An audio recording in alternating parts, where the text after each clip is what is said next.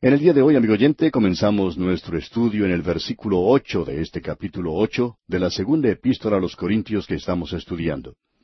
El apóstol Pablo había dicho en el versículo anterior a los creyentes de Corinto que ellos tenían abundancia de todo. Es decir, ellos tenían abundancia de fe, tenían también abundancia de palabra.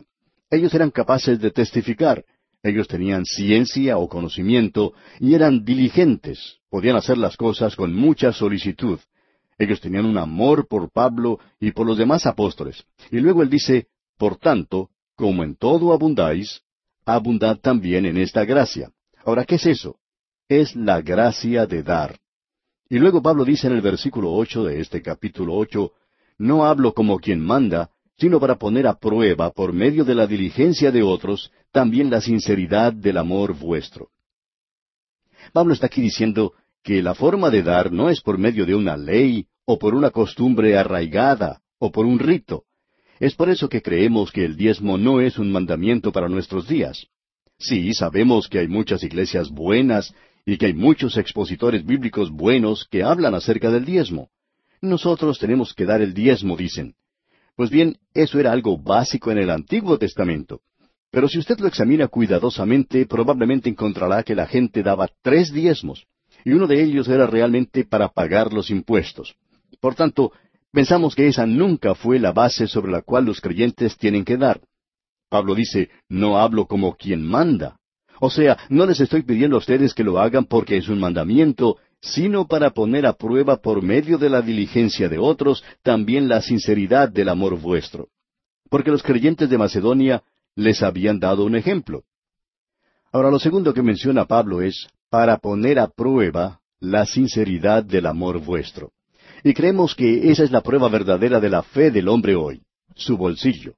Esa es también la zona más sensible de la vida cristiana, podemos decir de paso. Uno puede escuchar a la gente que dice, bueno, yo haría alguna cosa si fuera posible. Y Pablo dice, lo que ustedes dijeron o prometieron dar el año pasado, denlo ahora. Él quería que ellos actuaran, quería que ellos hicieran las cosas como lo habían prometido, es decir, poner el dinero en el lugar de la promesa. Eso también presenta una pregunta de si uno debería o no firmar una promesa. Creemos que vamos a tener oportunidad más adelante de hablar de eso. Creemos que necesitamos reconocer que si uno firma una promesa para cualquier otra cosa, la gente tendría que estar dispuesta a hacer una promesa para la obra de Dios. No vemos nada en las Escrituras sobre eso, pero lo mencionaremos más adelante. Ahora el versículo nueve de este capítulo ocho de la segunda epístola a los Corintios dice, Porque ya conocéis la gracia de nuestro Señor Jesucristo, que por amor a vosotros se hizo pobre, siendo rico, para que vosotros con su pobreza fueseis enriquecidos. Ahora, si usted quiere un nivel de vida, amigo oyente, aquí lo tiene. El nivel es el Señor Jesucristo mismo. Él era rico y se hizo pobre. Él vino aquí abajo y tomó un lugar de pobreza. ¿Puede imaginarse usted el estar viviendo en el cielo y venir aquí a esta tierra y nacer en un lugar como Belén, viviendo en Nazaret y muriendo en una cruz fuera de los muros de la ciudad de Jerusalén, siendo luego sepultado en la oscuridad de esa tumba? Él era rico, pero se hizo pobre por usted y por mí, amigo oyente. Necesitamos reconocer que Pablo no está pidiendo dinero para sí mismo. Él podía haber dicho, bueno, yo he robado a otras iglesias para hacerle su servicio a ustedes. Las otras iglesias enviaron su dinero, su ofrenda misionera a él, y ahora que ellos son creyentes, Pablo no quiere que ellos se olviden de esta responsabilidad. Él nunca les pidió nada para sí mismo. Él es un verdadero siervo de Cristo, pero está pidiendo para las necesidades de otros. Él quiere llevar una ofrenda para aquellos santos pobres en Jerusalén. Luego él dice aquí que las cosas se deben hacer ahora mismo. Leamos el versículo diez de este capítulo ocho. Y en esto doy mi consejo, porque esto os conviene a vosotros, que comenzasteis antes, no sólo a hacerlo, sino también a quererlo desde el año pasado. En otras palabras, ustedes prometieron algo, por tanto, ahora deben cumplir lo prometido. Y creemos que es una tontería santurrona de parte de una persona decir, ah, yo no creo en esto de hacer promesas, yo no creo que los creyentes deberían hacer eso. Pues bien, el creyente tiene que firmar un contrato por el alquiler de su casa. Usted tiene que firmar notas de crédito por su alquiler y también por las cosas que necesita en su hogar, como el refrigerador, la lavadora, el automóvil, la mesa, las sillas, las camas, todo eso. Amigo oyente, usted también puede firmar entonces para la obra de Dios. El apóstol Pablo dice que esto no es un mandamiento, pero dice aquí en el versículo once, escuche usted, Ahora pues, llevad también a cabo el hacerlo, para que como estuvisteis prontos a querer, así también lo estéis en cumplir conforme a lo que tengáis. En otras palabras, tienen que cumplir con lo prometido. Tenemos ahora el método de dar. En el versículo 12 se nos dice, porque si primero hay la voluntad dispuesta, será acepta según lo que uno tiene, no según lo que no tiene. Nosotros tenemos que dar, dice Pablo, según lo que tenemos, pero se tiene que hacer con una mente dispuesta.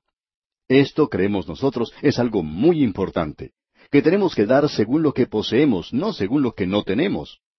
Usted recordará una historia que mencionamos en otro programa anterior de cierto ganadero que siempre estaba solicitándole al pastor que hablara sobre el diezmo. Él daba el diezmo y, durante una época cuando escaseaban los trabajos y el dinero, este hombre seguía insistiendo en este tema del diezmo. De modo que un día su pastor le dijo que las escrituras no decían eso, sino que debían dar según lo que tenían, porque ésta será acepta según lo que uno tiene, no según lo que no tiene, como dice Pablo aquí. Y el pastor le dijo a este hombre que para algunas personas era obligatorio, digamos, dar un diezmo, que sería lo justo según lo que recibían por su trabajo. Y otros no deberían dar un diezmo porque ellos no tenían nada para dar, y Dios comprende eso. Eso es cierto para muchas personas. Pero el pastor también le dijo que hay otras personas que tienen mucho, y que por tanto el dar solo un diez por ciento, como el diezmo, para esas personas en realidad no era suficiente. Como dijimos, este hombre era una persona caudalada y tenía bastante dinero. Él daba nada más que el diezmo, y esto era una suma generosa, por supuesto. Quizás era la mayor cantidad de dinero que recibía la iglesia, pero no era, amigo oyente, lo que él tenía que estar dando, y por tanto su pastor le explicó esto. Y después de eso, él ya no estaba dispuesto a dar más, y no preguntó tampoco más sobre el asunto del diezmo, cuando se dio cuenta que el hombre tiene que dar según lo que tiene y no según lo que no tiene. Esto no tiene nada que ver con el diezmo en el presente día. Eso era lo básico en el Antiguo Testamento, y no podemos creer que ningún creyente hoy que tiene un buen salario deba dar menos de un diez por ciento. Estamos viviendo en una época que es de mucha abundancia para muchas personas, y sabemos que hay muchos también que nos escriben y nos dicen, me gustaría apoyar su programa, pero yo soy miembro de tal y cual iglesia, que es una buena iglesia. Yo doy en esa iglesia lo que puedo, y estoy recibiendo nada más que mi jubilación, y tengo muy poco, de modo que no puedo dar más. Y creemos que Dios no les está pidiendo a ellos que den para la obra radial. Creemos que Él comprende esto también. Pero lo deberían hacer aquellos que tienen. Y el Señor ciertamente está tirándole de las mangas a algunos de ellos y posiblemente ya hayan cambiado a otra emisora para no escuchar esto que estamos diciendo. Pero escuche usted ahora lo que dice aquí el versículo trece. Porque no digo esto para que haya para otros holgura y para vosotros estrechez. Pablo está diciendo, no creo que debería ponerse ninguna carga sobre ninguna persona. Y continúa en el versículo catorce de este capítulo ocho de su segunda epístola a los Corintios, sino para que en este tiempo, con igualdad, la abundancia vuestra supla la escasez de ellos, para que también la abundancia de ellos supla la necesidad vuestra, para que haya igualdad. Lo que él está diciendo aquí es lo siguiente. ¿Le ha bendecido Dios a usted?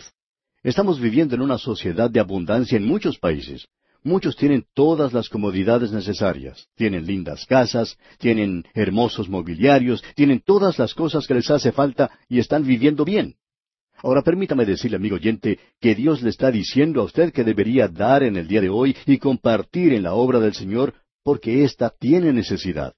Creemos que Dios está hablando a esta gente en nuestros días. Muchos de ellos, por supuesto, no quieren escuchar y se conforman con simplemente dar un diezmo, como aquel ganadero que mencionamos anteriormente. Él quería dar nada más que el diezmo y quería que su pastor hablara de ese tema para sentirse bien. Pero después de escuchar lo que el pastor tenía que decir sobre el tema, no creemos que se haya sentido muy cómodo dando nada más que el diezmo. Y no podemos pensar en ninguna otra persona que no pudiera dar más. Ahora el versículo quince dice, como está escrito, el que recogió mucho no tuvo más, y el que poco no tuvo menos. Pablo está hablando ahora del tiempo cuando los judíos recibían el maná del cielo. Ahora supongamos que una mañana un hombre se levanta y observa que toda la tierra está cubierta con el maná, y que él pide que le envíen dos o tres canastas para poder recoger lo más que pueda. Él dice, vamos a llenarlas completamente, hagamos esto mientras podamos. De modo que él sale y llena esas canastas con el maná. ¿Y qué es lo que sucede? Él solo podía usar lo que necesitaba para comer en ese día, porque a la mañana siguiente todo estaba ya malo. Ellos no tenían dónde guardar la comida y ésta no se podía guardar. Así que este pobre hombre se quedaba con dos o tres canastas llenas de ese maná que ya no le servía. Había un creyente muy bueno y dedicado que, aunque solo tenía unos cuarenta años, ya se había jubilado, y él decía que había ganado más de un millón de dólares y eso era todo lo que él podía usar. Que si él trataba de ganar más dinero, pues estaría trabajando solamente para el gobierno, ya que todo eso sería consumido por el pago de impuestos. De modo que él hizo su millón y se jubiló. Él no trabajó más después de eso y ni siquiera iba a su oficina. Simplemente hacía las cosas por correspondencia. Él tenía una entrada bastante buena y no necesitaba más. Él decía que luego de jubilarse podía dedicar todo su tiempo a la obra del Señor y eso es precisamente lo que hacía. Él vivía bien porque tenía con qué, y no creemos que eso haya sido algo malo. Pero queremos decir que él estuvo compartiendo todo lo que era y todo lo que tenía con la obra del Señor en su tiempo.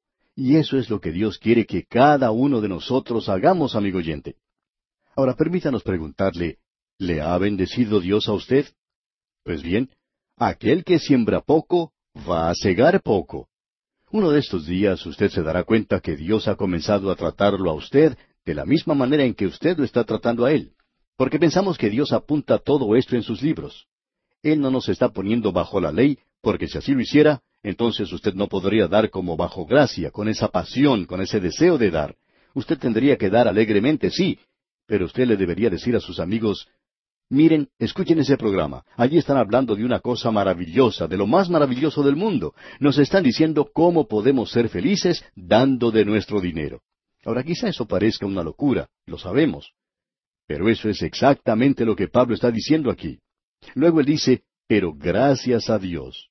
Ahora esta palabra de agradecimiento es la misma que se usa para gracia y que viene del griego caras. Quiere decir, gracia sea a Dios.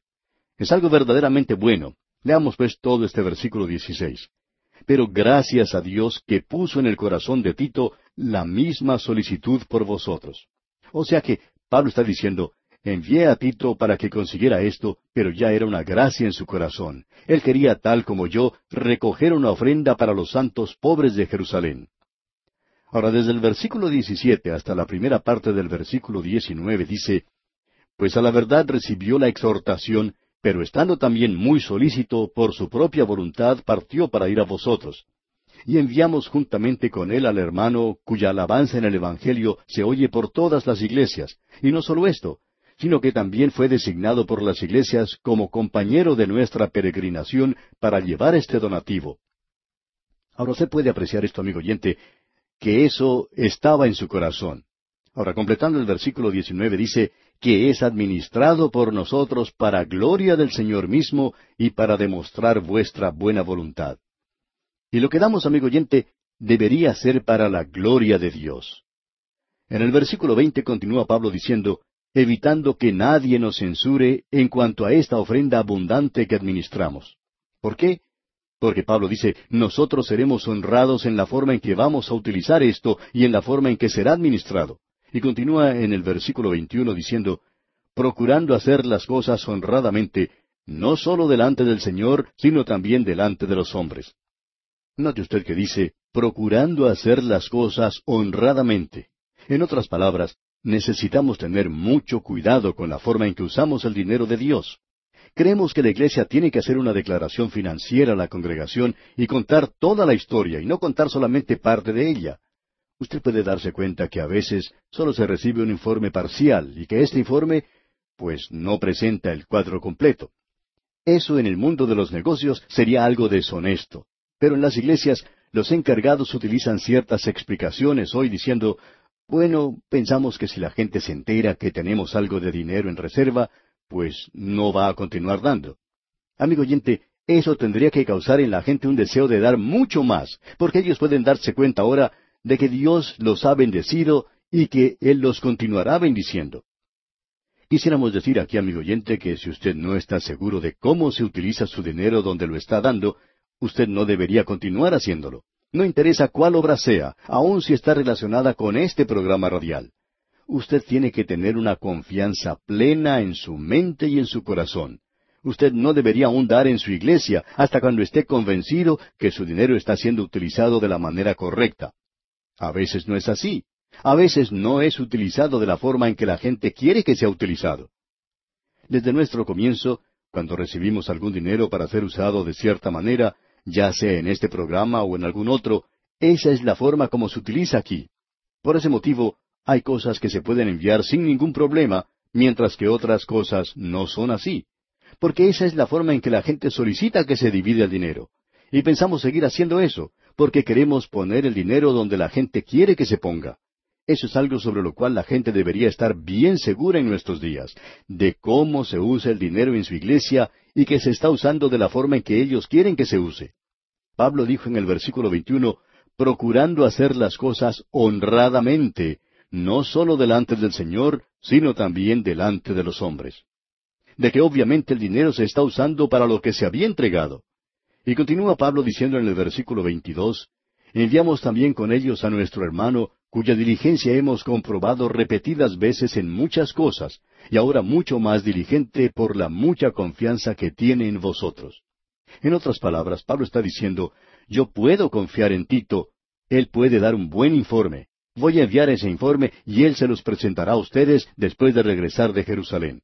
Y prosigue diciendo en los versículos 23 y 24, En cuanto a Tito, es mi compañero y colaborador para con vosotros, y en cuanto a nuestros hermanos, son mensajeros de las iglesias y gloria de Cristo. Mostrad pues para con ellos ante las iglesias la prueba de vuestro amor y de nuestro gloriarnos respecto de vosotros.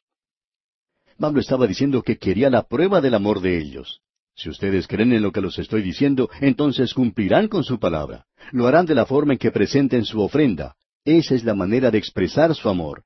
Y pensamos que hay muchos creyentes que son como ese joven que le escribía a su novia y le decía, Yo por ti cruzaría hasta el océano más ancho, nadaría en el río más profundo por ti, subiría las montañas más altas por ti, me arrastraría a través del desierto por ti. Y luego termina su carta diciendo, si no llueve, el miércoles te voy a visitar. Y hay muchos creyentes, amigo oyente, que son así como ese joven. Pablo está diciendo aquí que debería haber gracia en su corazón.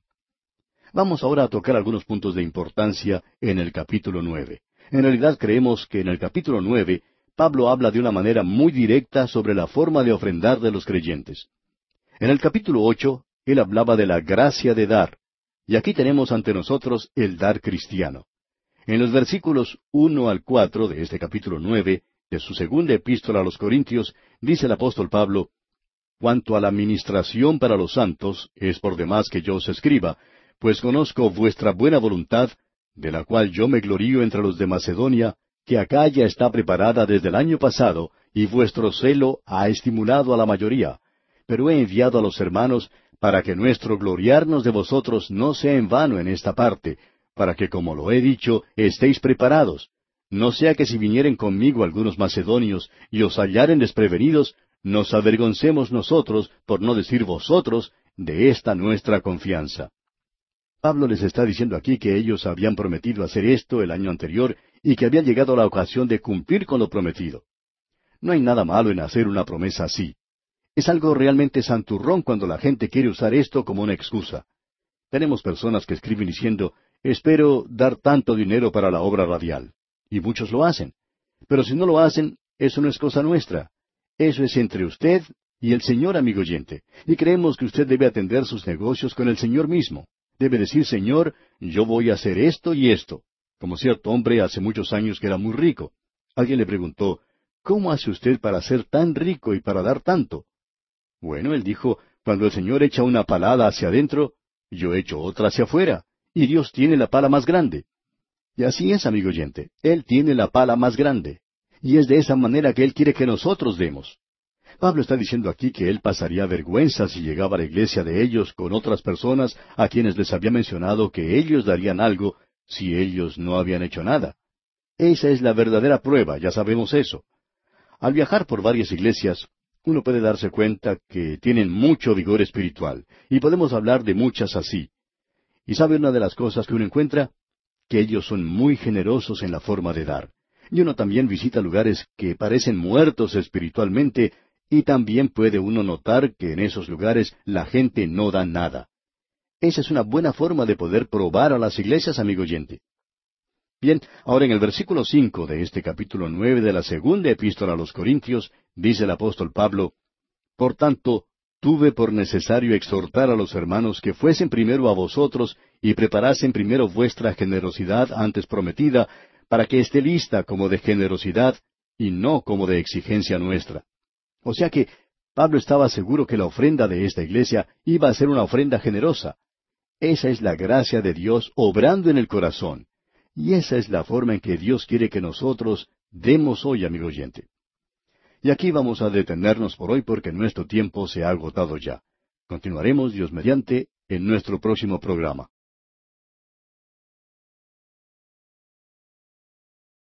Continuamos hoy, amigo oyente, con el tema del ofrendar del creyente. Y lo finalizaremos en este programa. Quizá esto sea bueno para algunos, pero pensamos que probablemente haya sido una de las secciones que ha sido de mucho provecho para gran cantidad de creyentes, especialmente para aquellos que son creyentes nuevos, ya que la gran mayoría es enseñada en estos días que se debe dar el diezmo. Pero hemos notado en este pasaje de las Escrituras que es necesario dar por gracia. Eso es lo más destacado en este pasaje. Finalizamos en nuestro programa anterior en el versículo cinco de este capítulo nueve y vamos a continuar hoy con el versículo seis que dice Pero esto digo, el que siembra escasamente, también segará escasamente, y el que siembra generosamente, generosamente también segará.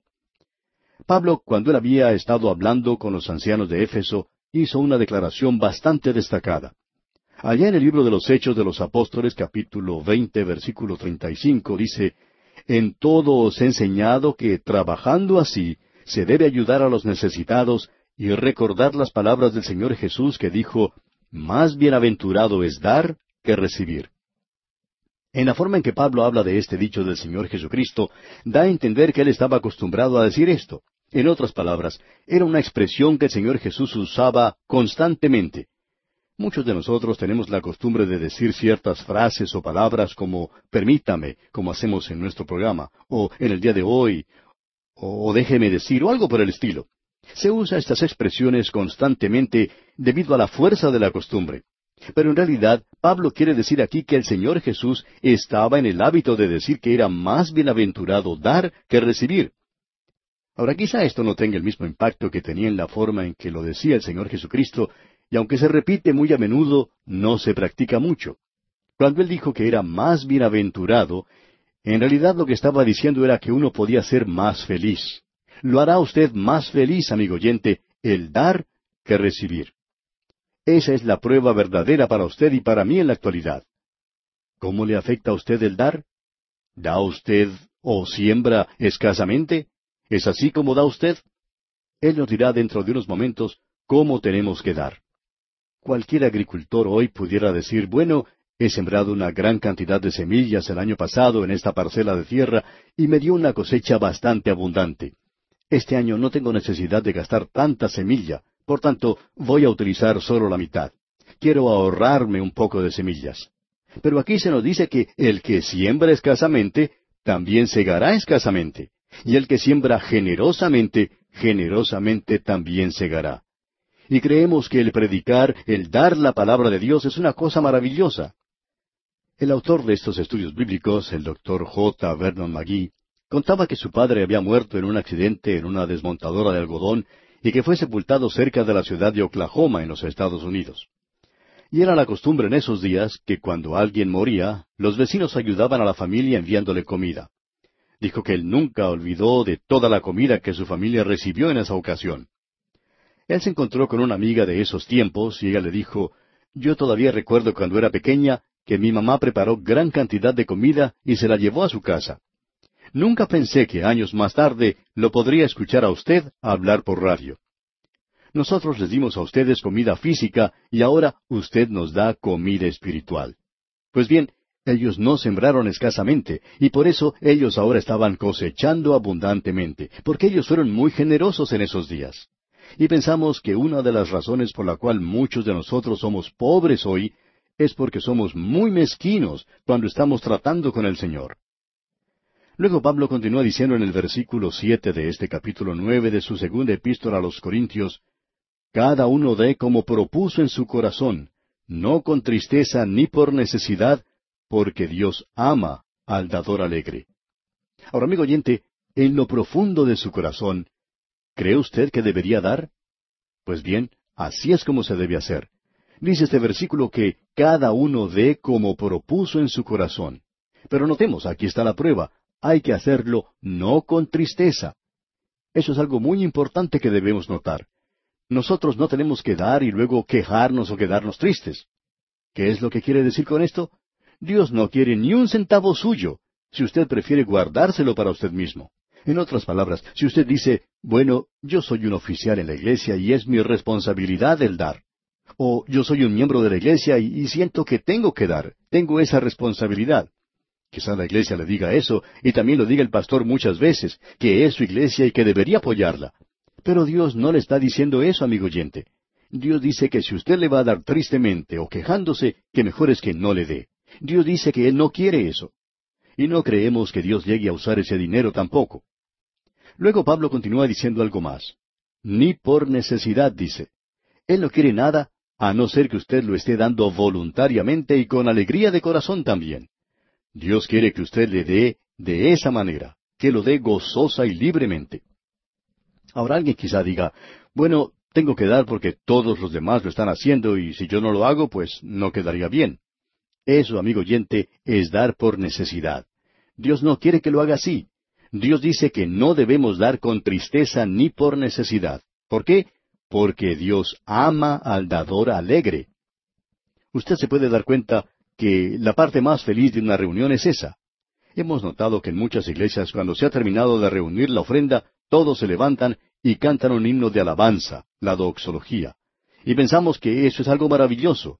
Sin embargo, pensamos que se debería cantar ese coro que habla de las bendiciones de Dios antes de pasar la ofrenda. Que todos se pongan de pie y que canten esto por dos razones.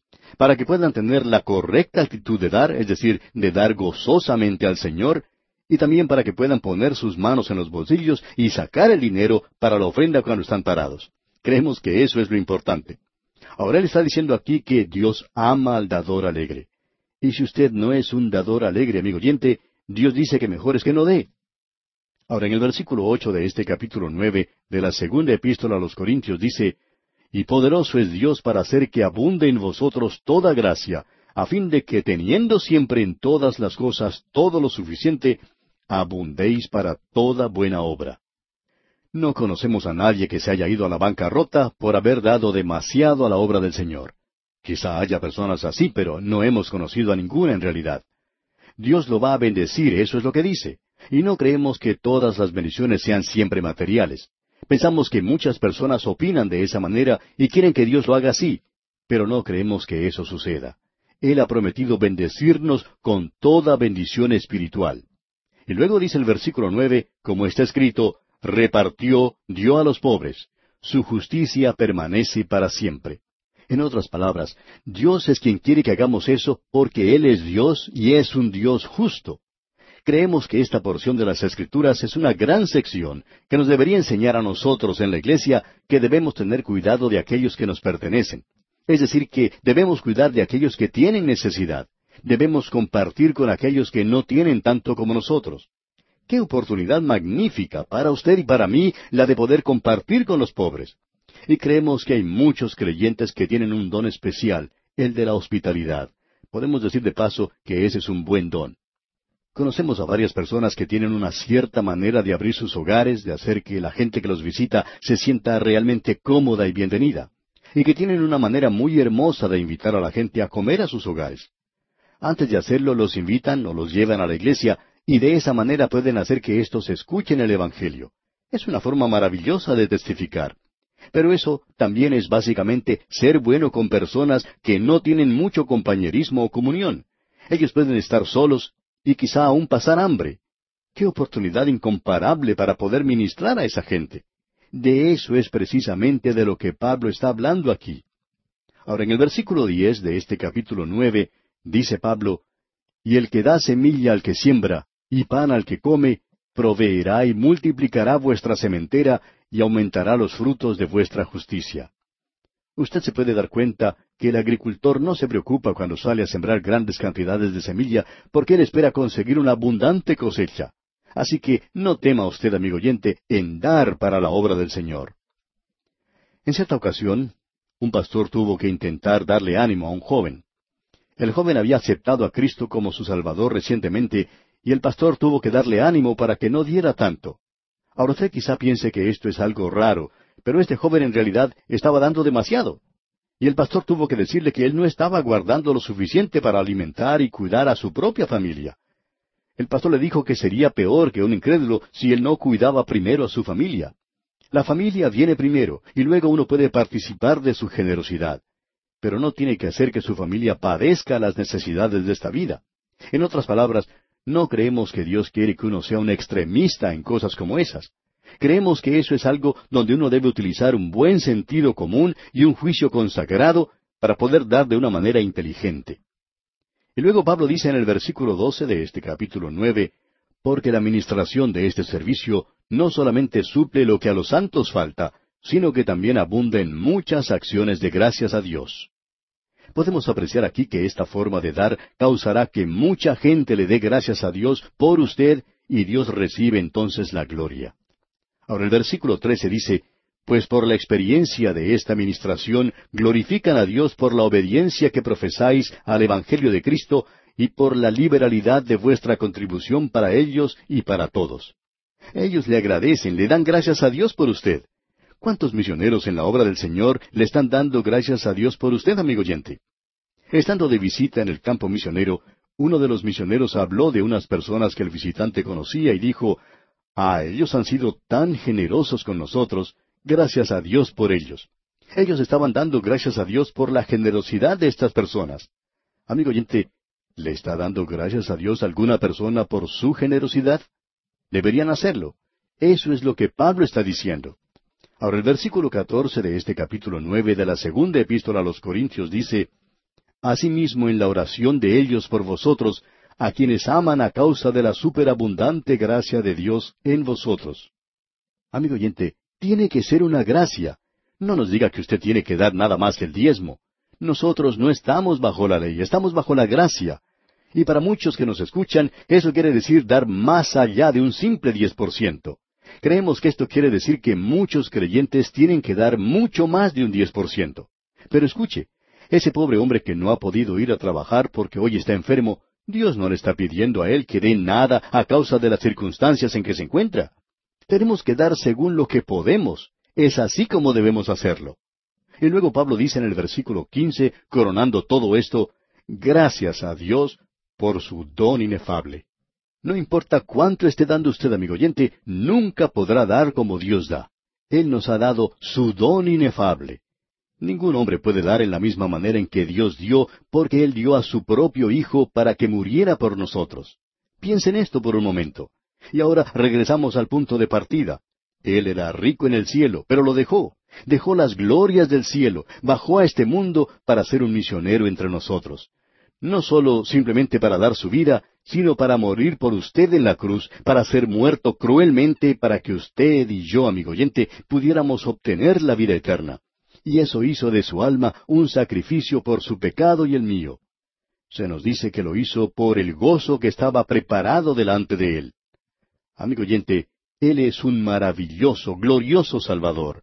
No lo haga descender a un bajo nivel. Él no es un superestrella, Él es la estrella de la mañana. Él es el Hijo de Dios, quien nos ha redimido y es el don inefable de Dios para usted y para mí en este día. Esta es la forma de dar, amigo oyente, y no es simplemente una norma, sino que es la misma cúspide del dar. Uno no puede ir más allá de esto. Y llegamos ahora al capítulo diez, y vamos a cambiar otra vez de tema. Llegamos a la última división de esta segunda epístola a los Corintios. En los primeros siete capítulos vimos el consuelo de Dios. Luego, en los capítulos ocho y nueve, estaba la colecta para los pobres en Jerusalén Ahora tenemos el llamado del apóstol Pablo. Usted encontrará a Pablo en esta sección abriendo su corazón, su gran corazón lleno de amor, su corazón como misionero y como ser humano. Vamos a encontrarnos aquí con un hombre como el que usted no ha encontrado igual antes, a no ser que ya haya estudiado esta porción de las Escrituras, porque él ha entrado aquí a una sección en la cual va a defender su apostolado. En el capítulo diez tenemos la autenticación del apostolado de Pablo. En el capítulo once tenemos la vindicación del apostolado de Pablo y en el capítulo doce veremos la revelación del apostolado de Pablo. En los primeros diez versículos del capítulo trece tenemos la ejecución del apostolado de Pablo. Y luego, en una sección que comprende los versículos once al catorce, tenemos la conclusión del apostolado de Pablo. Esta es una gran sección a la cual nos estamos acercando y no creemos que haya nada en toda la palabra de Dios que se pueda comparar con esto porque aquí tenemos al gran apóstol abriendo su corazón, su gran corazón lleno de amor y su corazón no se abre de esta misma manera en ningún otro lugar de la palabra de Dios. Tenemos en primer lugar en el capítulo diez la autenticación del apostolado de Pablo. Esta es una gran sección a la que estamos entrando. Escuche lo que él dice aquí en el versículo uno de este capítulo diez de su segunda epístola a los Corintios. Yo, Pablo, os ruego por la mansedumbre y ternura de Cristo, yo que estando presente ciertamente soy humilde entre vosotros, mas ausente soy osado para con vosotros. Pablo está hablando de la mansedumbre y de la ternura de Cristo. Cuando el Señor Jesucristo estuvo aquí en esta tierra, él era un carpintero y trabajaba con el martillo, con el serrucho y sabía de todo lo relacionado con este oficio. Él construyó muchas cosas en su taller de carpintería en Nazaret. Él ocupó un lugar bajo en la tierra para poder exaltarnos a nosotros a las alturas más sublimes. Él lo hizo por medio de su mansedumbre y su ternura. Él era manso, tierno, humilde. Los de su época hicieron esta pregunta, ¿no es este el hijo del carpintero? Él es un carpintero nada más. Pero él, amigo oyente, era mucho más que un carpintero. Ese es el mismo problema de nuestros días. Hay mucha gente que está tratando de rebajar al Señor Jesucristo a un nivel bajo como el de un taller de carpintería. Y permítanos, amigo oyente, dejar bien en claro que no estamos menospreciando a aquel que trabaja en ese oficio, pero tenemos que afirmar que Él, es decir, el Señor Jesucristo, no está en un taller de carpintería hoy en día. Él es el hombre en la gloria a la diestra de Dios y usted no lo puede hacer descender a un nivel bajo. Pablo había dicho anteriormente en el capítulo cinco de esta misma segunda epístola a los Corintios, y aun si a Cristo conocimos según la carne, ya no le conocemos así. Amigo oyente, Él es el Cristo glorificado. Ahora Pablo comienza este capítulo diez diciendo, por la mansedumbre y ternura de Cristo.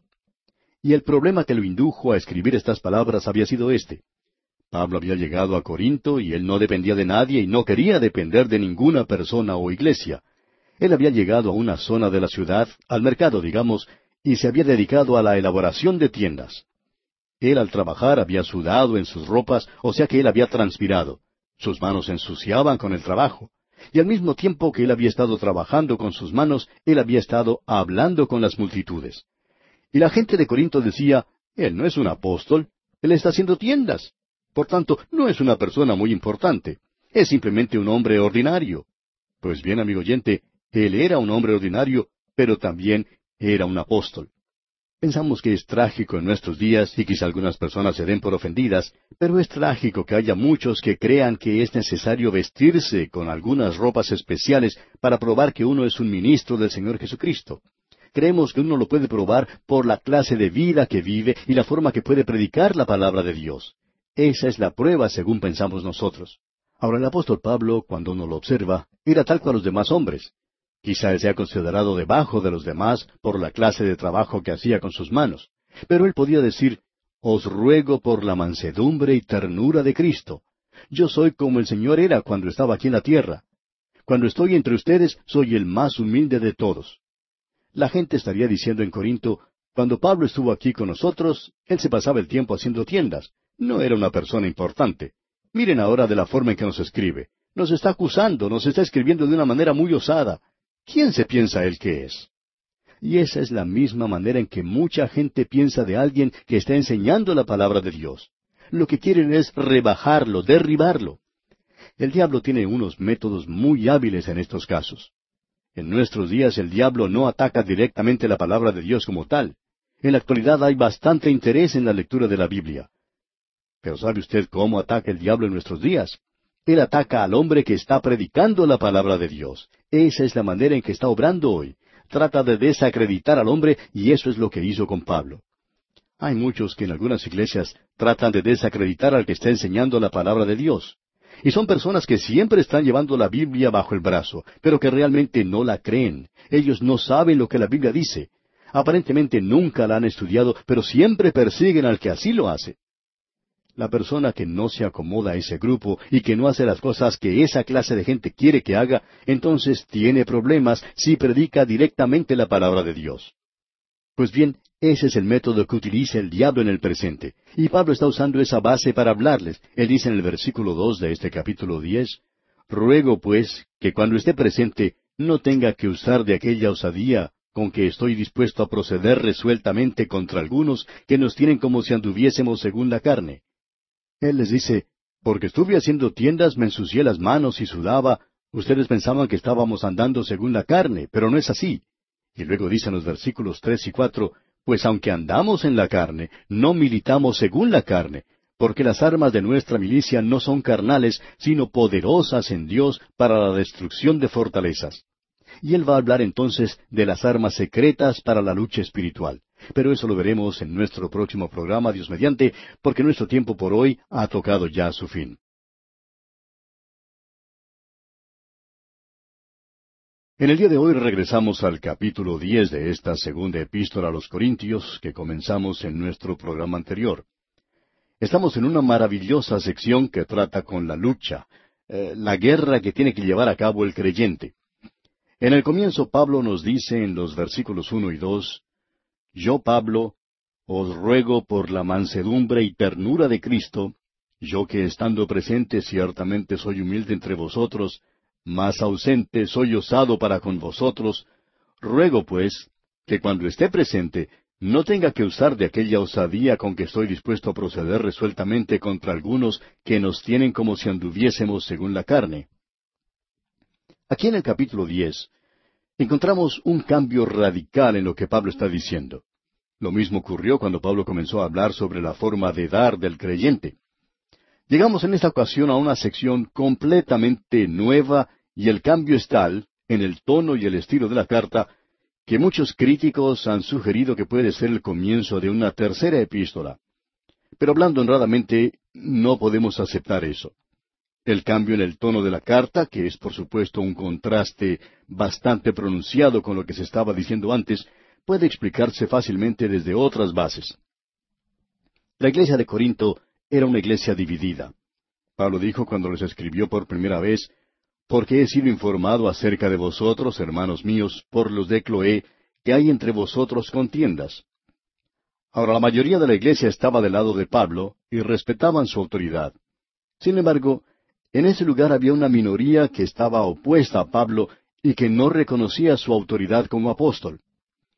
En los primeros nueve capítulos de la segunda epístola a los Corintios, Pablo evidentemente ha estado dirigiendo sus pensamientos a la mayoría. Ahora, en los últimos capítulos, comenzando con este capítulo diez y hasta el capítulo doce, él está hablando a la minoría. El cambio es como del día a la noche. La minoría estaba criticando severamente a Pablo, y él les escribió una carta muy dura, muy severa. Usted recuerda que él trataba con el tema de la corrección y aún usaba un tono amenazante en su primera epístola a los Corintios. Ellos estaban diciendo ahora que Pablo era un hombre diminuto, pero que le gustaba hablar mucho y decir cosas grandes. Decían que él era insignificante, y entonces Pablo les está diciendo, yo os ruego por la mansedumbre y la ternura de Cristo. Ahora nuestro Señor Jesucristo fue un carpintero. Él anduvo aquí en este mundo. Él no era de los que levantaban su voz al hablar. No se defendió a sí mismo. Y Pablo dice, de esa manera estoy yo andando aquí. Y él se enfrenta a esos oponentes inescrupulosos de una manera directa y sin ambajes. Él va directamente al grano y dice, Os ruego por la mansedumbre y ternura de Cristo. La apariencia del Señor Jesucristo no era tan diferente y marcada como lo han dibujado los pintores, eh, como esa idea de pintarlo con una aureola sobre su cabeza. Él dijo que era manso y humilde. Y esa era la insignia que deberían llevar sus seguidores. Pablo pues les está diciendo que no se dejen engañar por las apariencias, que él tenía la autoridad de un apóstol. Y tememos que en el día de hoy nosotros también nos olvidamos de eso. Tenemos esa idea de tratar de rebajar al Señor Jesucristo a un nivel inferior porque Él era carpintero. Y Pablo tenía aquí una misión divina. Él hablaba con autoridad y estaba consciente del poder sobrenatural que tenía y lo utilizaba de la misma manera. Creemos que es necesario que nosotros nos demos cuenta de eso porque es muy destacado. Pablo está diciendo que no lo obligan a usar esa autoridad que él tiene. Él les está diciendo que quisiera regresar nuevamente a ellos, en mansedumbre y en ternura. Pero ahora insiste que la minoría no lo juzgue según las apariencias. Pablo está diciendo que él no anda según la carne. Ahora, ¿qué es lo que quiere decir con esto? Leamos el versículo tres de este capítulo diez de su segunda epístola a los Corintios. Pues aunque andemos en la carne, no militamos según la carne. Lo que quiere decir es lo siguiente. En primer lugar, queremos aclarar que la palabra carne aquí viene de la palabra griega sarx, y que se utiliza en tres maneras diferentes. Puede hablar del cuerpo, es decir, el cuerpo físico que nosotros tenemos, la carne que tenemos sobre nuestros huesos. O también puede hablar de la debilidad, aquello que es psicológico. También se puede referir a la naturaleza corrupta que nosotros tenemos, una naturaleza perdida, y que nos habla del lado espiritual. Así es que se puede usar en el sentido físico, psicológico y espiritual. Pablo utilizó esta palabra en los tres sentidos mencionados, pero con más frecuencia en el sentido de la naturaleza adámica, la naturaleza que había caído. Pablo podía decir allá en su epístola a los Romanos capítulo siete versículo dieciocho, Y yo sé que en mí, esto es en mi carne, no mora el bien. Esa es la vieja naturaleza que heredamos en Adán. Y creemos que el apóstol lo usa aquí en los últimos dos sentidos mencionados, es decir, la debilidad, lo psicológico. Pablo dice que él anduvo en la carne, debilidad. No creemos que Pablo haya ido a Corinto con la energía y fuerza de la carne. La lucha era una lucha espiritual. Él dijo, porque no tenemos lucha contra sangre y carne. Y él no fue como un hombre común y ordinario, dependiente de los principios de las cosas naturales, obrando según la carne. Pablo no estaba utilizando medios mundanos de propaganda. Él no estaba utilizando métodos de propaganda y organización en un esfuerzo humano, utilizando también energía humana. No queremos quitarle la importancia que eso tiene, pero Pablo está diciendo simplemente que él no los usó. Él no era una de esas personas que usan cosas típicas del lenguaje cristiano y que son muy elocuentes en la forma de expresar sus pensamientos. Él no fue a Corinto como un hombre en una campaña contra Nerón o contra César. Él no fue a presentar mensajes políticos. Pablo no fue a Corinto a limpiar la ciudad. Tampoco llegó con una invitación de los de tendencias fundamentalistas para realizar una campaña por el fundamentalismo. Pablo dice, me propuse no saber entre vosotros cosa alguna sino a Jesucristo y a este crucificado. Pablo tenía una gran perspectiva del campo de batalla en su totalidad. Había que conquistar el cielo y evitar ir al infierno. Y de esa manera es como Pablo obra. Escuchemos ahora lo que tiene que decir, porque él va a hablar de unas armas que necesitamos. Nosotros necesitamos primero reconocer que la lucha es espiritual y que las armas son armas secretas. Veamos el versículo cuatro. Porque las armas de nuestra milicia no son carnales, sino poderosas en Dios para la destrucción de fortalezas. Estas armas son tan secretas que ni aquí se mencionan. Este versículo, como usted ya se habrá dado cuenta, es una especie de paréntesis. ¿Somos capaces nosotros de identificar las armas espirituales que necesitamos en el presente? Pues bien, la lucha espiritual quiere decir que tenemos un enemigo que es espiritual, y un enemigo que es espiritual necesita armas espirituales. Nuestro enemigo no es de la carne. Se nos dice que tenemos algunas armas que son poderosas, es decir, muy efectivas. Hay ciertas armas que son negativas y otras que son positivas. Y se nos dice aquí que estas son destructivas, son útiles para refutar argumentos, es decir, el razonamiento, la filosofía y la sofisticación de los griegos. Ellos eran grandes en filosofía. Y también dice, y toda altivez. En la ciudad de Corinto existen las ruinas de un templo de los cruzados en Acrópolis, y en el día en que Pablo estuvo allí se encontraba el templo de Afrodita. La adoración en ese lugar era del sexo, Y Pablo dice que sus armas derribarían no solo las imaginaciones, sino toda altivez. Y la acrópolis más alta de cualquier ciudad griega se encontraba en Corinto. Y este es el hombre que se había propuesto no saber nada entre la gente de Corinto. Dijo, me propuse no saber entre vosotros cosa alguna, sino a Jesucristo y a este crucificado. ¿Comienza usted ahora a percibir estas armas espirituales, amigo oyente? Podríamos quizá hacer una lista de aquellas que están evidentes en la palabra de Dios. Y nos referimos a algo más que la inspiración de las Escrituras, no simplemente un credo o una inspiración verbal de ellas. Queremos decir mucho más que eso. En cierta ocasión un predicador que creía en la inspiración verbal de la Biblia mencionaba poesía y algunas frases gastadas algunas composiciones poéticas satíricas como los epigramas. Él tenía toda la forma de argumento filosófico, pero no había exposición de la palabra. Cuando nosotros hablamos de la palabra de Dios, amigo oyente, queremos decir que tenemos toda nuestra confianza puesta en ella. Es un arma, es la espada del Espíritu. Y Pablo podía llegar a la ciudad de Corinto, esa ciudadela de la filosofía y la religión, y llevaba consigo algunas armas secretas. Esas armas secretas, digamos de paso, eran bastante importantes, según lo dice el mismo apóstol. Eran las que él utilizaba. Él no utilizó ninguna otra cosa fuera de la palabra de Dios. Usted recuerda lo que les dijo a los Efesios, tomad el yelmo de la salvación y la espada del Espíritu que es la palabra de Dios.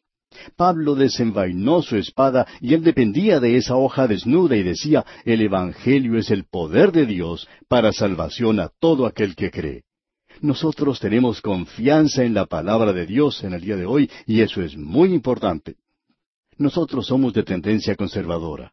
Creemos en la inspiración de la palabra de Dios y creemos que uno no puede desdeñar todo lo que se dice en el Antiguo Testamento, en el libro de Génesis especialmente, sobre la creación. Creemos en el infierno, creemos en la Biblia desde el comienzo hasta el fin, y es la espada del Espíritu, amigo oyente. Esa es una de nuestras armas. Luego, la presencia del Espíritu Santo. Pablo reconoció su debilidad humana y que nosotros estamos hoy sellados por el Espíritu Santo. Ahora también tenemos otra arma, la oración. Reconocemos que existe muy poca oración en cualquiera de estas dos cartas a los Corintios, eso es verdad, pero Pablo creía en la oración. Él usaba la oración como una de sus armas para la ofensiva, como lo demuestra en el capítulo seis de su carta a los Efesios no solo llevando la palabra de Dios, sino orando en el Espíritu Santo. Luego él dice algo más en el versículo cinco de este capítulo diez de la segunda epístola a los Corintios. Notemos esto. Derribando argumentos y toda altivez que se levanta contra el conocimiento de Dios y llevando cautivo todo pensamiento a la obediencia a Cristo. En esta batalla espiritual los soldados tienen éxito. Y cuando decimos eso no queremos decir que son victoriosos. Dios obtiene la victoria. Y lo que usted y yo recibimos es que somos salvos por un lado, y luego tenemos éxito. Pero la gloria toda es para el Señor. ¿Quiere usted a escuchar lo que Pablo dice sobre esto? En esta misma segunda epístola a los Corintios, allá en el capítulo dos, versículo catorce, dice, Mas a Dios gracias, el cual nos lleva siempre en triunfo. ¿Y cómo? en Cristo Jesús y por medio de nosotros manifiesta en todo lugar el olor de su conocimiento. Ahora nosotros no vamos a poder ganar a todos para Cristo, amigo oyente, pero podemos predicar y divulgar la palabra de Dios hoy. Le damos gracias a Dios por la puerta abierta que es la radio. Le damos gracias a Dios por la puerta abierta que tenemos para testificar.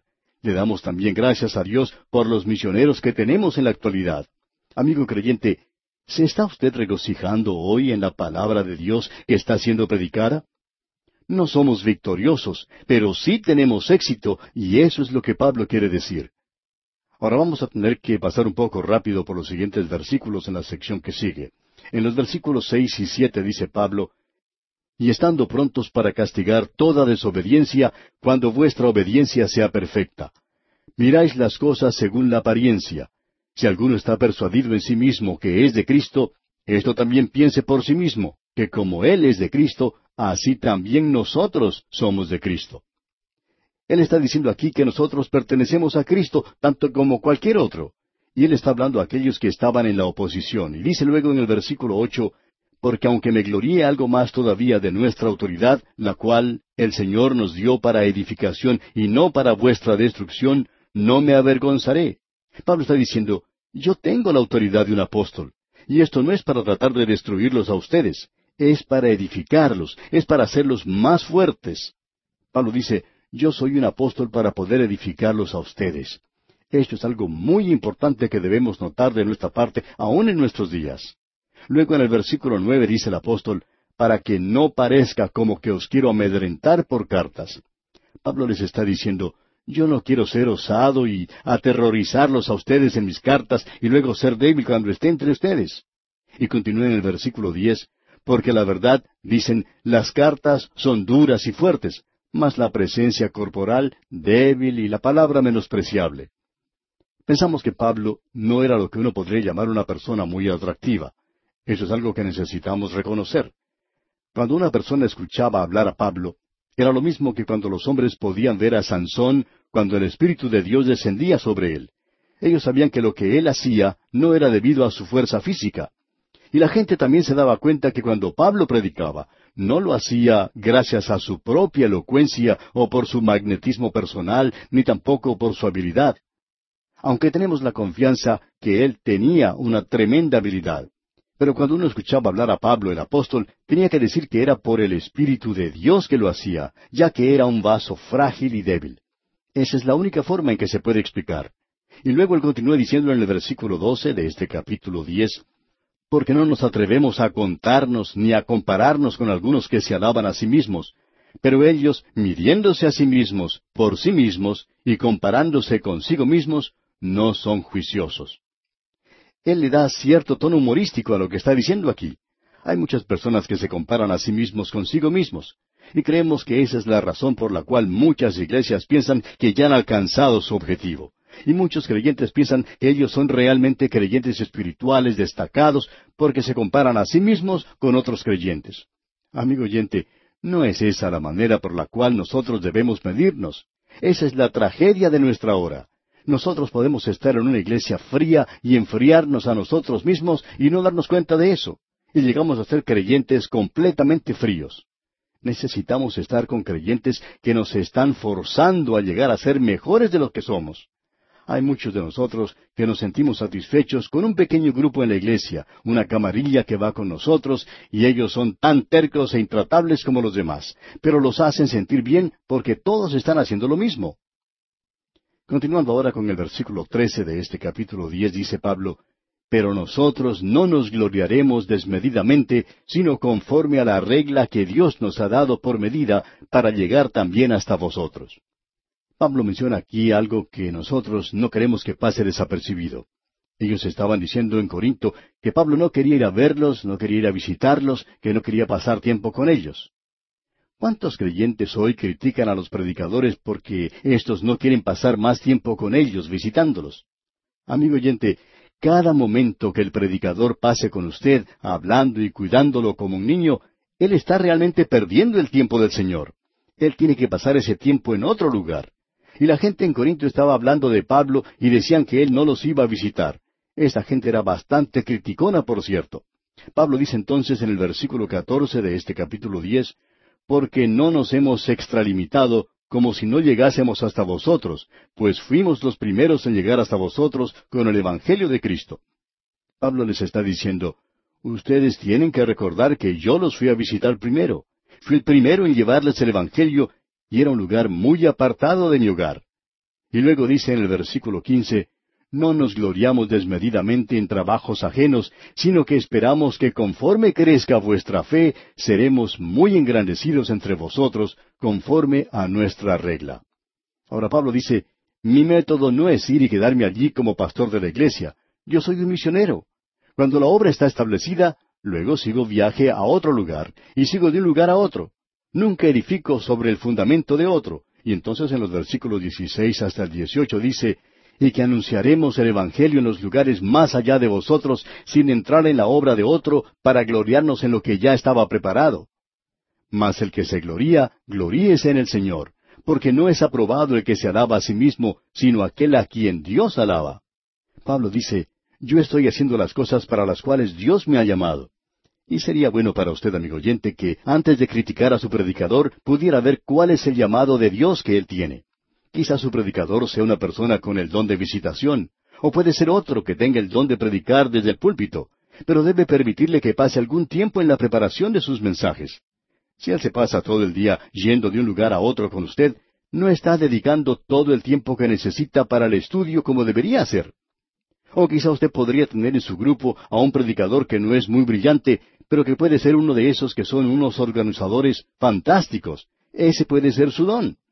Usted trate de descubrir cuál es el don de esa persona, cuál es el don que esa persona tiene y luego puede ver si lo está utilizando. Pero no se ponga a juzgarlo. Y llegamos ahora a una sección que es bastante íntima. En el capítulo once de esta segunda epístola a los Corintios, Pablo habla de esta gente que está unida al Cristo viviente. Es tan importante para nosotros el apreciar esto, amigo oyente.